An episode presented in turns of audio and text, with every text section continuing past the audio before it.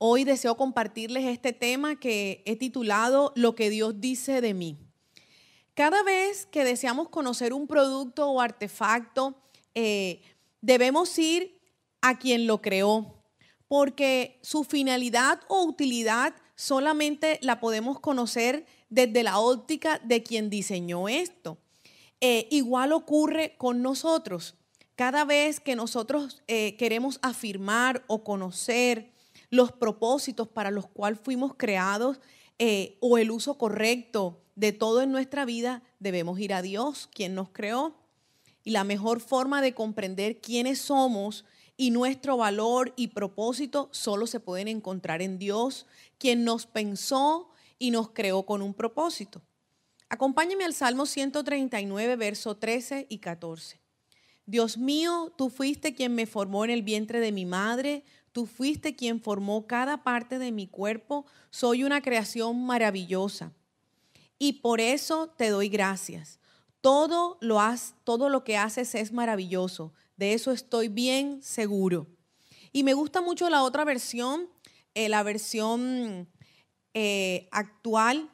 Nos dice, maravillosas son tus obras y mi alma lo sabe muy bien. Entonces, tu alma y mi alma tienen que saber muy bien que somos una creación maravillosa. Entonces, si estás al lado de alguien, dile, estás al lado de una creación maravillosa. Y tú eres una creación maravillosa. Entonces, qué hermoso que el salmista nos está diciendo cómo Dios eh, le revela que somos eh, los seres humanos, que somos creación de Dios y que somos una creación maravillosa. Pero los pensamientos incorrectos acerca de nosotros mismos pueden llevarnos a un caso de identidad equivocada o a fallar en conocer nuestro valor como hijos de Dios. Y podemos terminar creyendo lo que no somos y lejos de los propósitos de Dios. La manera en que hablamos y pensamos acerca de nosotros mismos nos afecta en cada área de nuestra vida podemos luchar con voces internas que intentan darle forma a, la apariencia de varias áreas de nuestra vida. Por ejemplo, esas voces pueden hablar acerca de nuestras capacidades. No eres bueno para eso. Acerca de nuestro potencial. Nunca serás capaz de lograr esto. Acerca de nuestra identidad.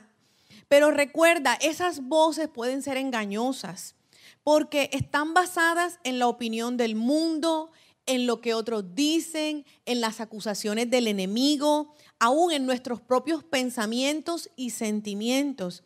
Y esas voces o estándares no nos definen. Y te quiero hacer esta pregunta. ¿Y a ti qué te define? ¿O cuáles son los estándares que te definen? ¿Qué permites tú que te defina? Entonces, hoy es necesario que puedas pensar eh, a cuántas cosas tú le has dado valor para que te definan y realmente no son las que te definen. La Biblia nos enseña que la verdadera identidad y el valor de un creyente se encuentra en Cristo. Dios anhela que tú pienses, hables y vivas como un hijo suyo. Y este proceso inicia en la forma en que tú te ves y piensas acerca de ti mismo. Pero veamos lo que dice la Biblia. Primera de Pedro capítulo 2, verso 9 al 10. Pero ustedes son linaje escogido, real sacerdocio, nación santa, pueblo que pertenece a Dios para que proclamen las obras maravillosas de aquel que los llamó de las tinieblas a la luz admirable. Fuimos rescatados de las tinieblas a una vida en la luz para hacer ahora todo eso que Dios dice de nosotros, que somos de un linaje especial, que somos sacerdotes eh, de, una, de, una, organización mayor, como decía la Biblia, eh, eh, aún mayor que Melquisedec, como decía de Jesús, y un pueblo que pertenece a Dios. Y pertenece a Dios y todo ese linaje y todo eso para algo, para un propósito. Y lo leímos ahorita en Primera de Pedro, para que proclamen las obras maravillosas de Dios. Ahora que gozamos de ser hijos de Dios, que venimos a pertenecer a la familia de Dios, a ser llamados sacerdotes y linaje escogido, Dios empieza un proceso de transformación en nuestra imagen en la imagen que tengo de mí mismo y también empieza a verse el cambio hacia los demás. Todo lo que yo fui antes, la manera en que yo me veía, aún la forma en la que otros me veían, hoy es transformada por la gracia de Dios en nuestra vida. Este proceso eh, del cual yo puedo ver a una persona en un espejo y, y no creer las promesas de Dios, es el inicio de la transformación de una identidad que tiene que dejar todas las marcas, los estereotipos, las etiquetas que el pasado, el mundo, los errores te colocaron y que nosotros mismos nos recordamos. Entonces, es este proceso de desmontar todo lo que nosotros creímos y la manera en que nos vemos y empezar a vernos como Dios nos ve y como Él nos ha llamado pero aprendamos un poco de cómo se distorsiona esa imagen que nosotros debemos tener de nosotros mismos. Esa imagen pudo ser distorsionada por lo que tus padres, autoridades o personas importantes dijeron de ti. Y ve pensando y analizando un poco qué distorsionó tu imagen allí. ¿Qué dijeron tus padres de ti? Muchos pudieron decirte que no eras bueno para nada, que nunca llegarías a nada, o que no eras capaz, o que eras torpe, o que eras lento, eh, o que no eras habilidoso, o muchas veces escuchamos aún más alabanza hacia otros hermanos, hacia otros miembros de la familia, y tú te creíste la mentira de que tú no eras bueno para nada. Lo segundo que distorsiona esa imagen, lo que tú mismo piensas acerca de ti. Es decir, lo que tú te culpas, lo que tú no te perdonas, donde tú te acusas de tus errores del pasado y si yo no hubiera hecho. Y, y sigues como anclado a todo eso que viviste en el pasado, que hoy no te permiten tener una nueva imagen de ti. Lo tercero que distorsiona esa imagen, las etiquetas, que el mundo te colocó haciéndote creer que lo que te da valor es el lugar donde naciste, el lugar donde estudiaste, la marca de ropa que tú usas. Y por eso algunos de nosotros podemos sentir un complejo o un rechazo cuando estamos ante personas de otras naciones, cuando no hablamos cierto idioma, cuando tú no estudiaste en tal universidad. Y es importante que allí vayamos haciendo el análisis para que identifiquemos dónde nosotros no tenemos la imagen o nos estamos viendo como Dios espera que nosotros nos veamos. Pero ¿qué piensa Dios acerca de ti? Tal vez nunca se nos ha ocurrido que Dios piensa en nosotros, pero Él sí lo hace.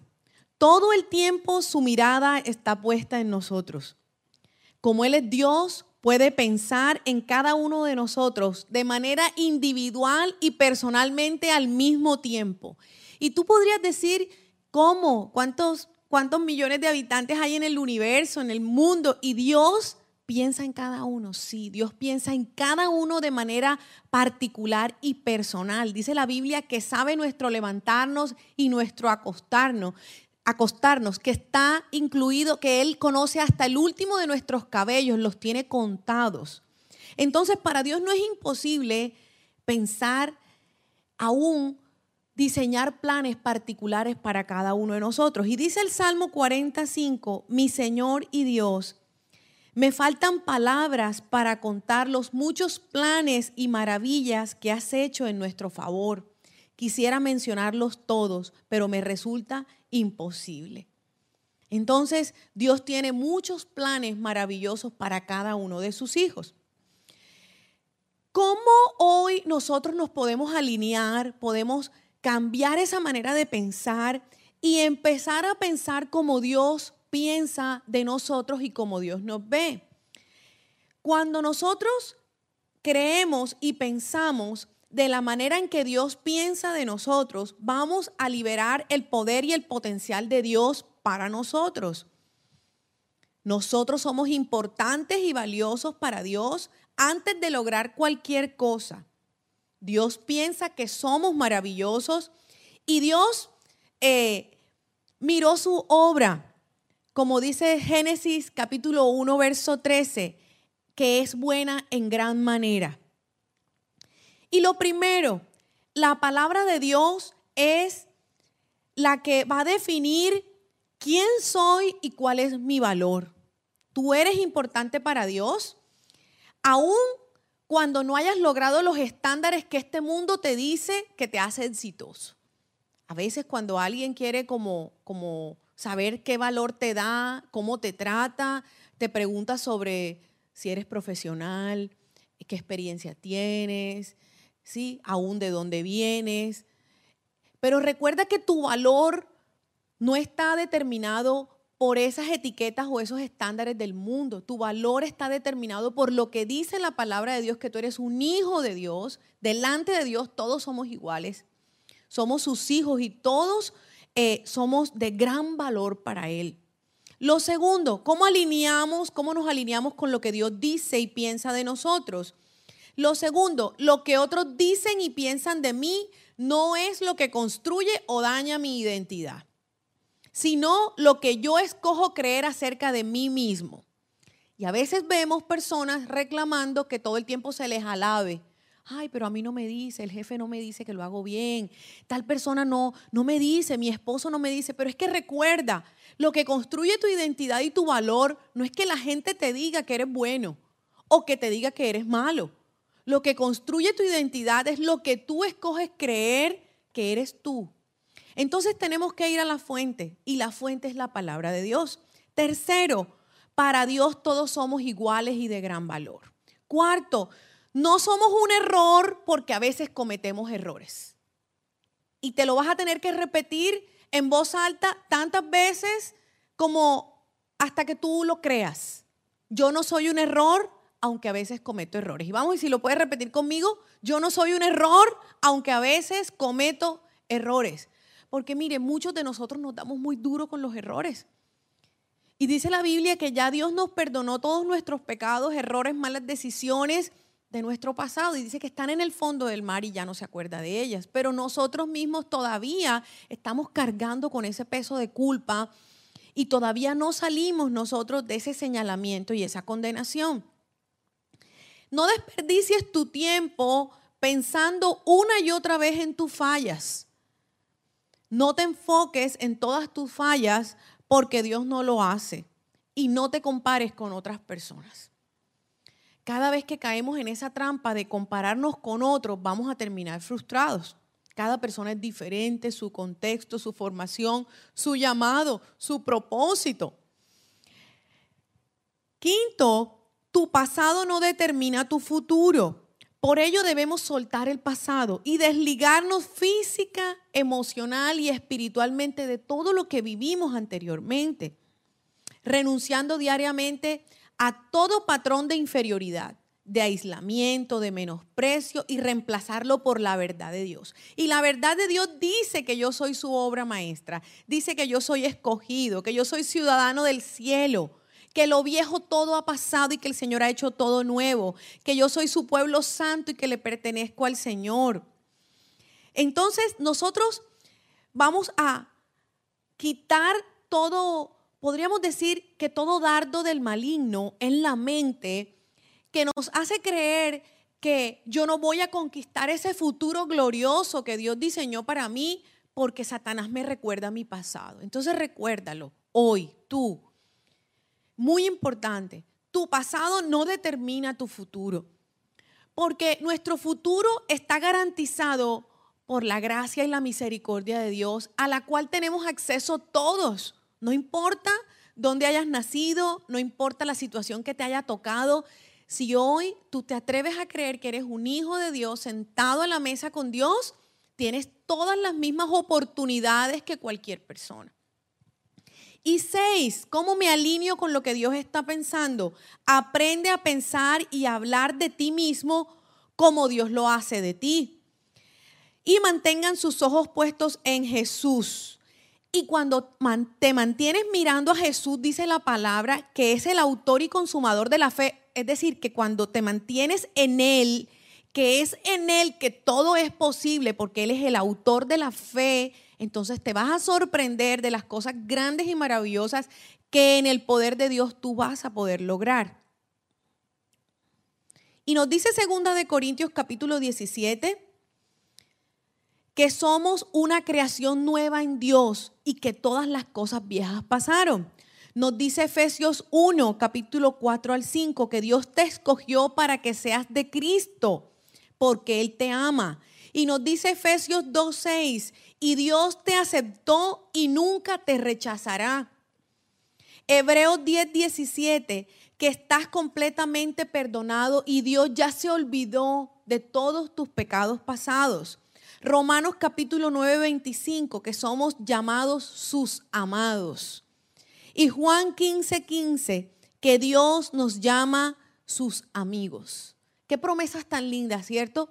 De que nos podemos sentir perdonados, aceptados, amados y valiosos para Dios. Entonces, cada vez que tú te sientas tentado o que el enemigo te mande pensamientos que te hagan creer que no eres importante para Dios, que te hagan creer que tú eres muy pequeñito y que por allá estás en, en, el último puesto de la fila, vas a tener que recordarte que la gracia y la misericordia de Dios está disponible para todos. Y ese día tú te dices a ti mismo, hoy me voy a poner el vestido de la gracia, hoy me voy a, a, poner mucha colonia hoy de favor y de misericordia y me voy a creer un hijo de Dios. Yo no sé cuántos de ustedes se dan ánimo en el espejo y usted dice, uy, aquí va el campeón, aquí va la princesa de Dios. Porque a veces nosotros mismos nos miramos al, espejo y nos descalificamos. Ay, tan horrible esta nariz, estas orejas tan horribles, esta nariz tan horrible, y este barro y este pelo. Pero recuerda, si tú mismo te descalificas, entonces ya el enemigo ganó la batalla. Ya no tiene ni siquiera que pelear contra ti, porque ya le hiciste el trabajo del enemigo. Pero si tú todos los días te alimentas a ti mismo de la manera en que Dios habla y piensa acerca de ti, yo soy la obra maravillosa de Dios. En ese momento tú vas a poder tener todo ese favor y toda esa gracia y con el poder de Dios nada será imposible. Para andar de acuerdo a lo que Dios dice de ti, debes empezar a verte y a sentirte como Dios te ve, como un hijo especial, como un hijo valioso, y ya así no vas a andar cabizbajo porque a veces no te den el valor, ni te den el lugar, ni te den el piropo, ni te den el aplauso, porque tú ya sabes quién eres en Dios. Ninguno de nosotros podrá llegar jamás más allá de lo que piensa de sí mismo. Entonces, lo que tú piensas acerca de ti es tu propio límite. Haga así conmigo y métase. El límite lo pongo yo. La manera en que yo pienso de mí limita mi futuro. Solo la confianza en lo que somos nos empodera para hacer todo lo que podemos ser. Los pensamientos positivos, de acuerdo a la palabra de Dios, son los que liberan el poder y la capacidad de Dios para llevarnos a lograr eso que Dios diseñó para nosotros. Y nos dice Jeremías capítulo 29, 11, yo sé los planes que tengo para ustedes, son planes para su bien y no para su mal, para que tengan un futuro lleno de esperanza. Y la otra versión actual me encanta, termina diciendo, voy a darles un futuro lleno de bienestar. ¿Cuántos dijeron eso es para mí? Yo me apropio mucho de esta palabra. Y Mateo capítulo 10, verso 30 al 31. Dios sabe hasta cuántos cabellos tienen ustedes en la cabeza. Por eso no tengan miedo. Ustedes valen mucho más que todos los pajaritos.